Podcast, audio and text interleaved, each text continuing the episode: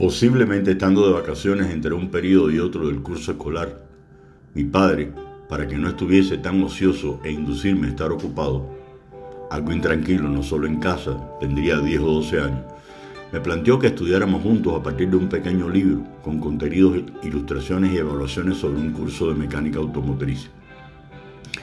Me llamó mucho la atención, además de la exigencia del viejo, en que si comenzaba había que terminarlo con buena nota. Interesante. La educación comienza por casa. El documento o texto en cuestión procedía de los Estados Unidos, del cual previamente uno se, suscribía, pagaba y por vía aérea te enviaban un sobre a casa. hacía las evaluaciones en un tiempo prudencial establecido y lo reenviabas, siempre vía correo al concluir el curso, dos o tres meses te enviaba un certificado de combinación y con los resultados alcanzados. Al ser el curso sobre reparación de carros, que en ese momento estábamos lejos de tener uno, la clase se convertía en empírica, entiéndase totalmente teórica, pero lo positivo era que soñabas arreglarlo algún día. Sencillamente, aunque en ese momento, al ser tan jovencito, desconocía términos técnicos educativos, pero recibía clases por correo y, por qué no, educación a distancia. Ese colegio o institución de siglas HC cumple cumplió en el año 2020 100 años de fundada.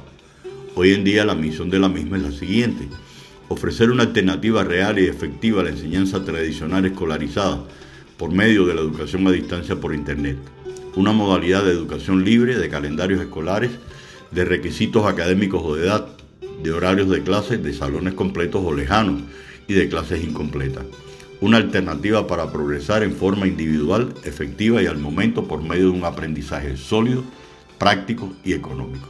Bingo, dice la misión de la cual extraigo, por medio de la educación a distancia por Internet.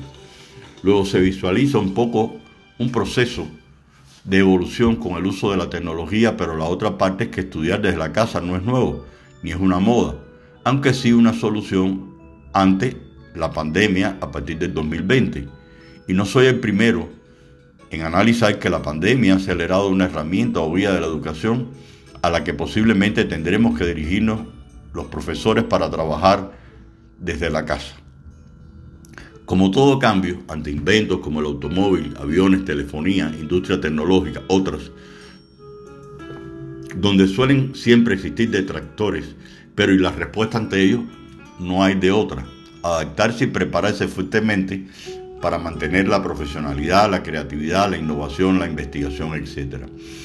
Habrá que crear mínimas condiciones, computadora, internet, impresora, celular, audífonos, escritorio, posible local de trabajo, donde las distracciones sean lo menos posible, siempre desde casa. Una planificación idónea, horarios de clase en línea, atención a las diferencias individuales, lo cual implica una fuerte inversión económica y sobre todo de tiempo, no solo en la preparación previa de las clases, sino ante la pantalla de su recurso tecnológico.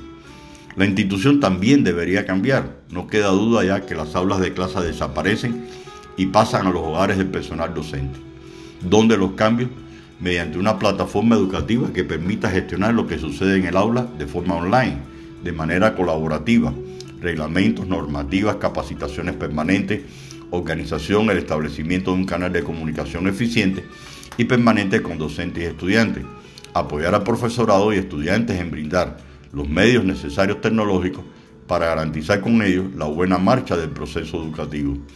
Indiscutiblemente que sigue siendo un gran reto, que de no lograrlo nos habrá vencido una vez más el COVID.